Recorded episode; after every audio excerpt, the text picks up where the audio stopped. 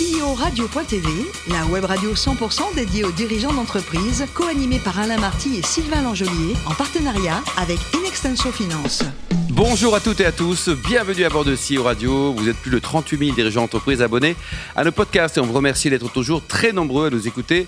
Chaque semaine, vous pouvez réagir sur les réseaux sociaux. À mes côtés, pour co-animer cette émission, Marc Sabaté, associé et directeur général d'Ilixenso Finance. Bonjour Marc. Bonjour Alain. Aujourd'hui, on a le grand plaisir d'accueillir Julien Brézin, qui est le directeur général de Great Place Work France. Bonjour Julien. Bonjour. Alors, vous êtes né en 1973 à Dijon, diplômé de Dauphine, et vous avez commencé chez L'Oréal. Vous avez fait plein de trucs chez L'Oréal. Hein ben, 12 ans chez L'Oréal, 12 ans fantastiques, et puis après quelques années chez l'Occitane. Ouais, mais alors L'Oréal, vous avez été notamment directeur commercial de la marque Vichy. Exactement, découvert en France. réseau pharmacien. Vous connaissez Marc Vichy, non? L'autre Vichy, oui. Oui, l'autre Vichy, c'est oui. notre meilleur ennemi. Ah bon? Et alors après l'Occitane, c'était notre aventure dans une entreprise à, taille plus modeste. Hein. On n'est pas sur un géant mondial, numéro un mondial? Bah, L'Occitane, c'est quand même 2 milliards d'euros de chiffre aujourd'hui, c'est pas mal. Par rapport à L'Oréal. Très forte croissance. Ouais. Vous étiez sur quel type de marché? Je m'occupais de l'Europe de l'Europe. Voilà.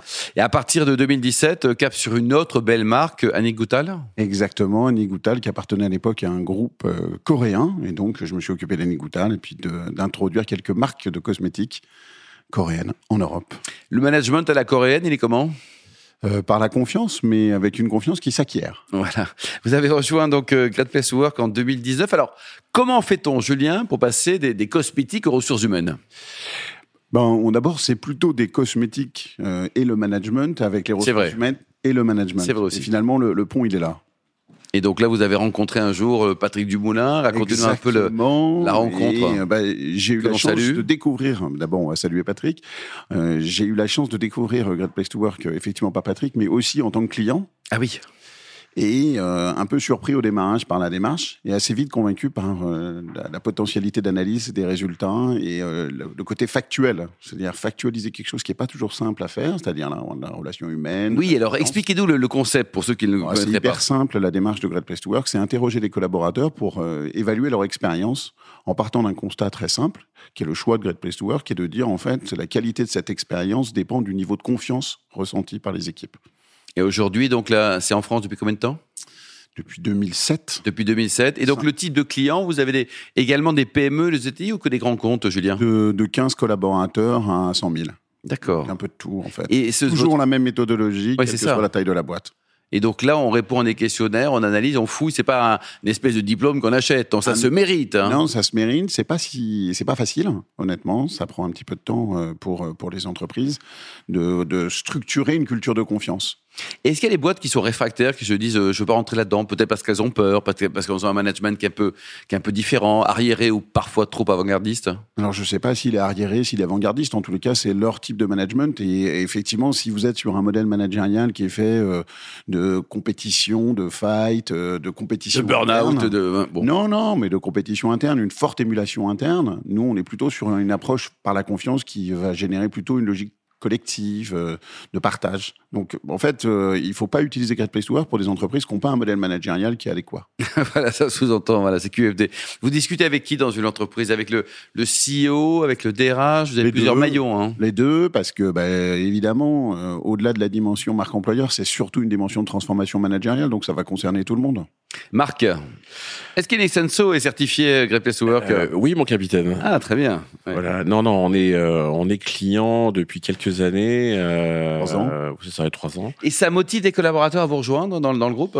C'est une vraie démarche.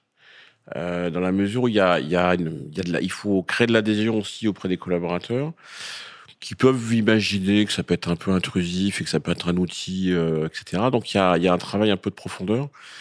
Euh, mais ça rejoint une des questions que je voulais, euh, je voulais vous poser parce que euh, on, on, a vu l'émergence suite au Covid, pour faire simple, toute une série d'interrogations pour les entreprises par rapport à la, à la RH, à l'humain, au capital humain.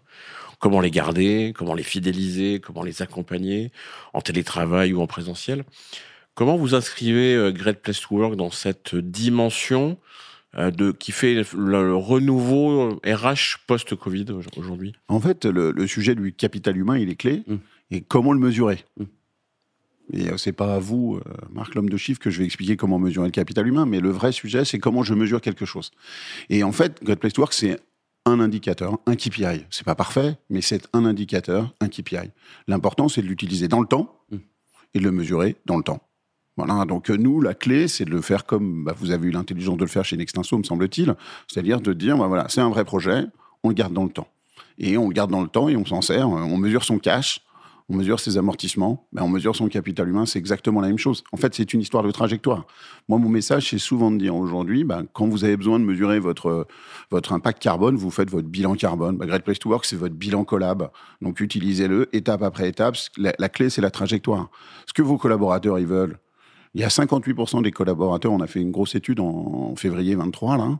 Il y, a, il y a 58% des collaborateurs français qui veulent rester dans la boîte dans laquelle ils sont.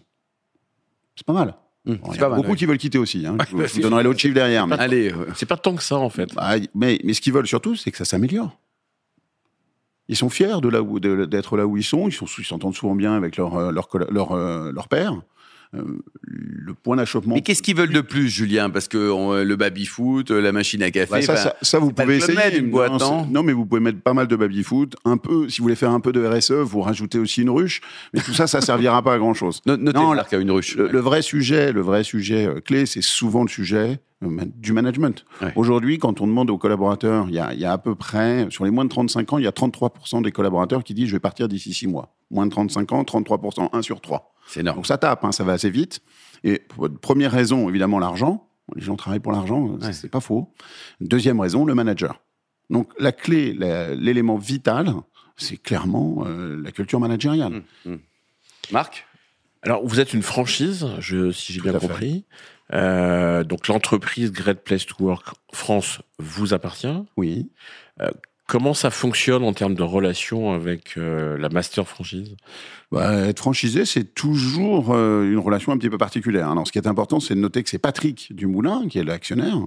Moi, je suis uniquement le Directeur le général. directeur général. Et le choix qu'on a fait avec Patrick, c'est de développer aussi des d'autres services connexes. Donc, en fait, comme on peut pas s'étendre géographiquement, ce qui est intelligent, c'est de s'étendre un petit peu euh, à l'horizontale. Donc là, on a choisi quelques quelques autres axes. Lesquels, par exemple? Ben, on s'intéresse notamment à la partie RSE et à la perception que les collaborateurs peuvent avoir de l'engagement ou de la sincérité de l'engagement RSE des organisations. C'est pour nous le, le futur. Euh, en gros, demain, euh, un collaborateur fera son choix d'organisation sur deux thèmes. Est-ce que l'entreprise euh, prend soin de moi? Oui, non. Est-ce que l'entreprise est sincèrement responsable? Oui, non. C'est ce qu'on va chercher à répondre. Marc? La, la marque Great Place to Work, elle est emblématique, euh, notamment pour le développement d'une marque employeur. Elle repose aussi sur une forme d'indépendance qui est la vôtre par rapport à d'autres institutions ou d'autres euh, grandes entreprises. Le fait de vouloir se développer sur d'autres segments, c'est un par rapport à celui d'indépendance, c'est un frein, c'est un enjeu? Alors, c'est, euh, il, Bonne faut question, faire, ouais. il faut faire super attention, mais nous, l'autre, l'autre démarche donc, qui s'appelle UMACAP, elle a la même vocation et la- le même besoin d'indépendance. En fait, sur la partie RSE, aujourd'hui, vous avez euh, des acteurs qui font super bien leur job, euh, que ce soit Bicorp, euh, quelle qu'elle soit, mais à chaque fois, il y, a un- il y a un élément qui manque, c'est l'interrogation des collaborateurs. Oui, Nous, il se trouve ça. que notre métier, c'est d'interroger les collaborateurs. Donc l'idée, c'est juste de venir compléter une offre qui nous semblait, dans lequel il nous semblait qu'il y a un petit trou dans la raquette. Pourquoi? Parce qu'en fait, finalement, qui d'autre que le collaborateur ou la collaboratrice peut dire si l'entreprise fait du greenwashing ou pas? Enfin, Les mieux placés pour le savoir, c'est les collaborateurs et les collaboratrices. Donc posez-leur la question.